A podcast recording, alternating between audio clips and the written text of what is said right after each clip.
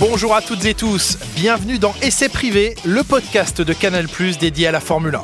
Pour ce nouvel épisode, welcome en Grande-Bretagne à Silverstone, berceau de la Formule 1. Alors montez le volume et rendez-vous au premier virage.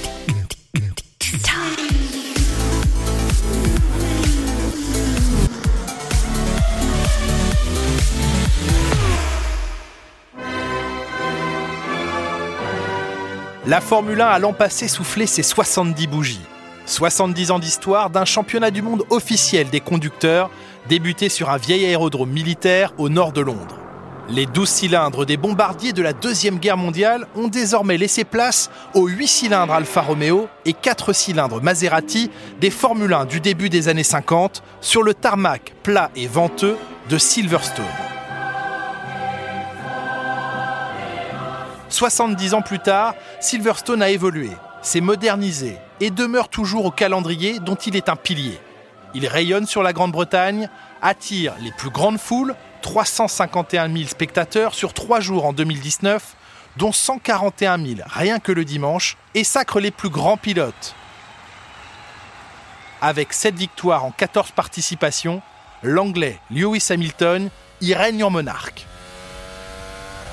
Si la France a inventé le sport automobile à la fin du 19e siècle, avec une course d'endurance entre Paris et Rouen, puis a organisé le tout premier Grand Prix de l'histoire en 1906 au Mans, le berceau du championnat du monde de Formule 1 est lui situé en Angleterre, à Silverstone.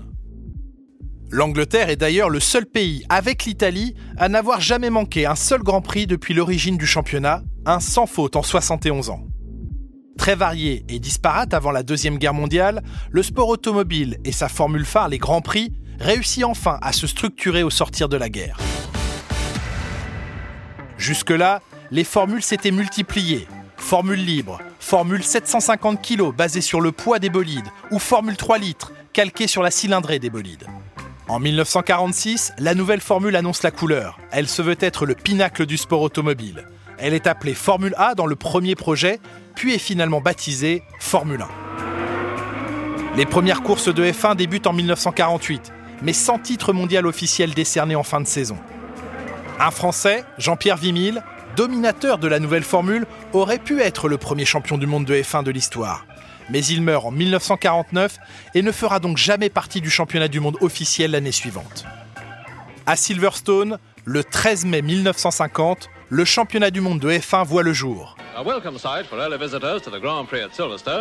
Il n'est encore qu'un championnat de pilotes. Le classement des constructeurs ne sera instauré que 8 ans plus tard. Pourquoi donc la F1 a-t-elle choisi Silverstone pour berceau de son histoire moderne? Cette piste n'est pourtant pas une des références de l'avant-guerre comme l'étaient Monza, Monaco, Spa ou encore Reims ou le Nürburgring. Silverstone est même encore assez inconnu par rapport aux pistes voisines. La plus fameuse à cette époque, la plus ancienne même, est Brooklands, mais a été très endommagée durant la guerre. Le célèbre Donington Park réapparaîtra lui comme par magie dans les années 90, à une seule reprise, associé à jamais au mythe Ayrton Senna. Il y a même eu un circuit Crystal Palace situé dans le Hyde Park de Londres. Mais les dégâts de la Deuxième Guerre mondiale ont été immenses en Angleterre et les pistes d'aérodromes militaires sont privilégiées pour la reprise des courses automobiles le puissant Royal Automobile Club s'oriente pour la F1 à venir vers un aérodrome situé près du village de Silverstone, au beau milieu de l'Angleterre, à 90 km au nord-est de Londres, à proximité de Birmingham. Le tarmac de Silverstone a servi de piste de décollage et d'atterrissage des bombardiers pendant la guerre. En 1948, le Royal Automobile Club loue ce fameux terrain de la base de Silverstone auprès du ministère de l'Aviation et missionne un de ses membres pour créer un circuit en vue du premier Grand Prix de Grande-Bretagne depuis 21 ans. La première version du tracé fait 5 km 9. Il est délimité par des bottes de paille et des barils d'essence vide. Il est dessiné sur un terrain plat et très venteux, deux raisons pour lesquelles il avait servi à l'armée.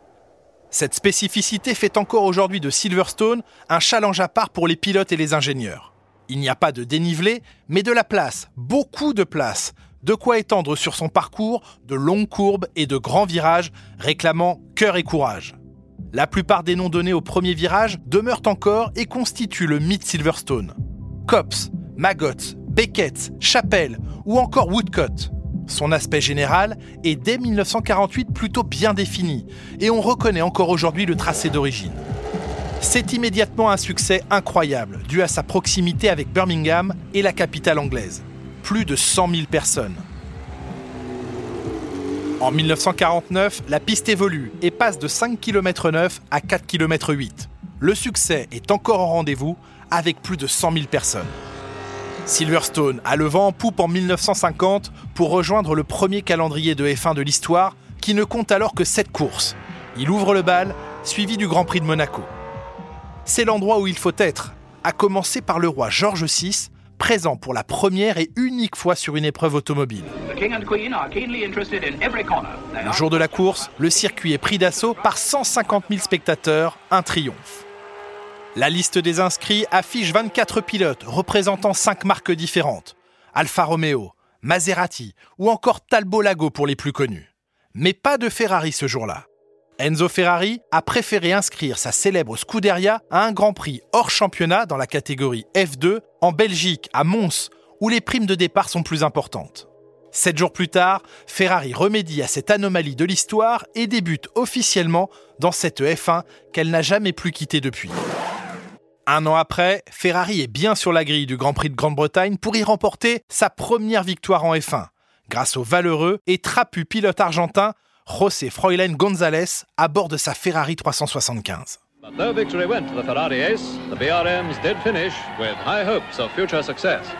L'histoire de Silverstone est en marche. Silverstone a en effet accueilli la F1 à 55 reprises sur 71 saisons, le troisième circuit le plus utilisé dans l'histoire après Monza et Monaco. Même si ses origines militaires pourraient laisser penser à une piste de fortune, elle est devenue au fil des ans un tracé redoutable, respecté et apprécié. On ne vient pas courir à Silverstone à la légère. Malheureusement, Silverstone change légèrement de visage en 2010 pour adopter un visage plus moderne, mais plus fade aussi. Les anciens stands étaient devenus hors d'âge et la piste paie le prix d'un changement de configuration des stands et de la ligne de départ. Les puristes parlent de crime de lèse-majesté sur cette piste rallongée de 700 mètres, mais surtout maltraitée. Les virages de Abbey, Bridge et Priory sont remplacés par un nouveau complexe sans âme, comme il en existe beaucoup par ailleurs. En 2011, dernier coup de grâce, si le superbe virage Cops demeure, il n'est plus l'iconique premier virage du circuit qui donnait tant de charme à ses départs mouvementés. La ligne de départ est déplacée dans le nouveau complexe sans réel défi notable. Heureusement, il reste de quoi s'enthousiasmer à Silverstone. La vitesse n'a malgré tout pas été mise à mal les vitesses moyennes restant au-dessus des 245 km/h de moyenne. Cops tout d'abord, un virage à droite très rapide, avalé à plus de 298 km/h en 2020.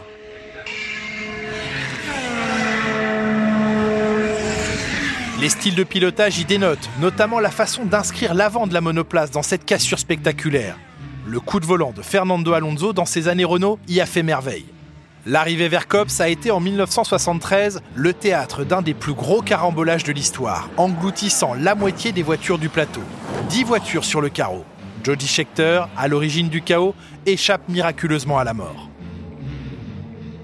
Maggot, Beckett, Chapelle ensuite. Trois virages qui n'en font qu'un, tant leur succession crée l'un des plus beaux tests de pilotage qui soit. Un peu comme les S de Suzuka. Les pilotes se jettent dans Maggots à 315 km/h, lèvent légèrement le pied à Beckett pour atteindre 295 km/h avant de tomber de rapport et de sortir de Chapelle à 220 km/h pour filer dans la ligne droite. Ligne droite dans laquelle un homme en kilt fait irruption en plein Grand Prix 2003, courant au beau milieu de la piste entre des monoplaces lancées à plus de 300 km/h. Oh spectateur en plein milieu du circuit. Un fou, un fou, un, dingue. Regardez ça.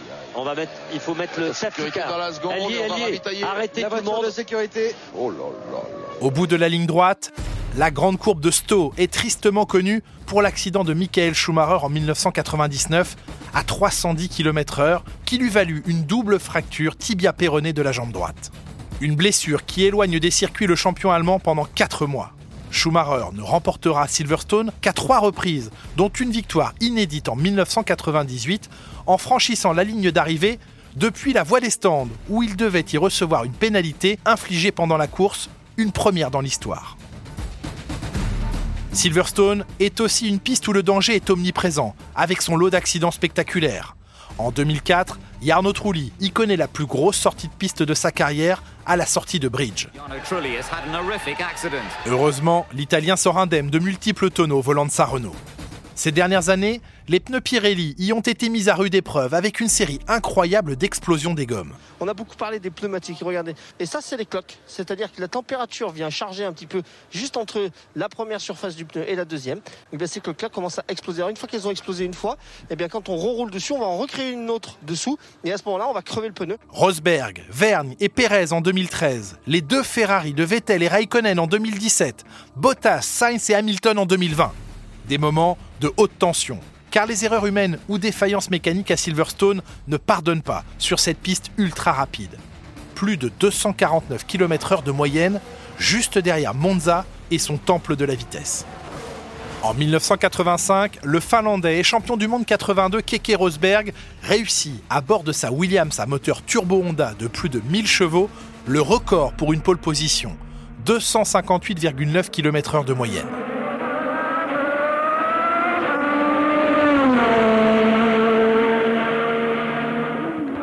Un record toujours inégalé à ce jour à Silverstone, mais battu par Montoya à Monza 17 ans plus tard, en 2004. Le record absolu en F1 est désormais la possession de Lewis Hamilton et sa Mercedes. Toujours à Monza, mais en 2020 cette fois, avec 264,3 km/h de moyenne.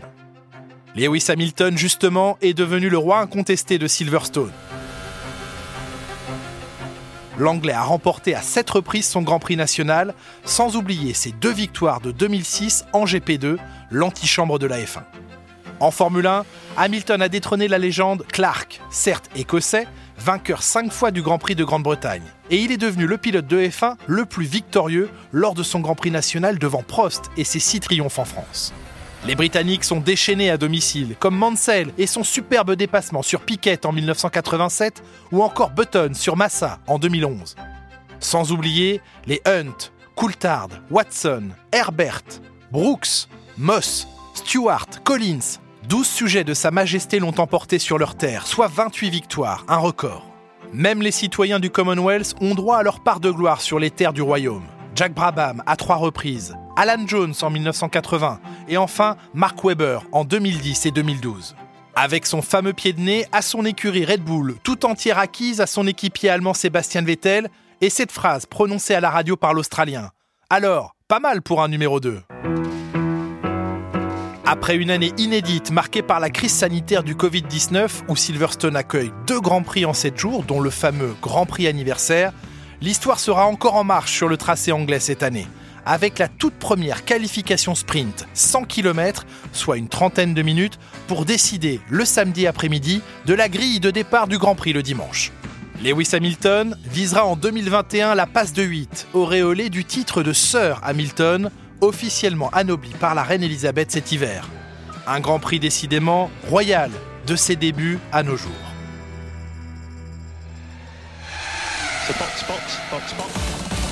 On se retrouve très vite pour un nouveau podcast F1 consacré cette fois à l'histoire du Grand Prix de Belgique et son mythique tracé de Spa-Francorchamps. D'ici là, n'hésitez pas à vous abonner pour ne manquer aucun rendez-vous au premier virage. Tous les épisodes de ce podcast sont à retrouver sur MyCanal et sur toutes les plateformes d'écoute en ligne. En attendant, on se retrouve chaque week-end de Grand Prix pour vivre tous ensemble et en direct les essais libres, les qualifications et la course bien sûr, et c'est seulement sur Canal ⁇